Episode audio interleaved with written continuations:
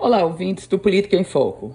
O presidente Bolsonaro desembarca no Rio Grande do Norte, mais precisamente na região do Seridó. Na quarta-feira, Bolsonaro inaugura a chegada das águas do Rio São Francisco no leito do Rio, Rio Piranhas Açu, no município de Jardim de Piranhas. Jardim de Piranhas que fica a 300 quilômetros da capital Potiguar.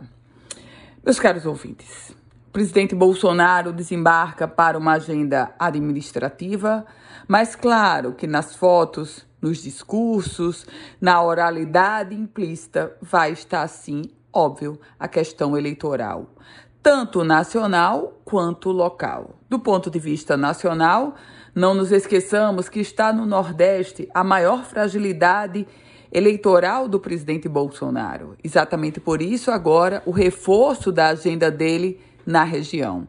No ponto de vista local, o presidente se vê em uma disputa envolvendo dois dos seus ministros, os potiguares, Rogério Marinho, do Desenvolvimento Regional, Fábio Faria, das Comunicações. Os dois sonham em disputar o Senado Federal, mas só há espaço para um.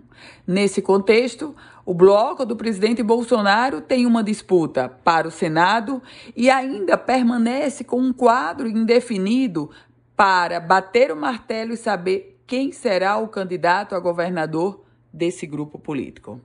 Eu volto com outras informações aqui no Política em Foco com Ana Ruth Dantas.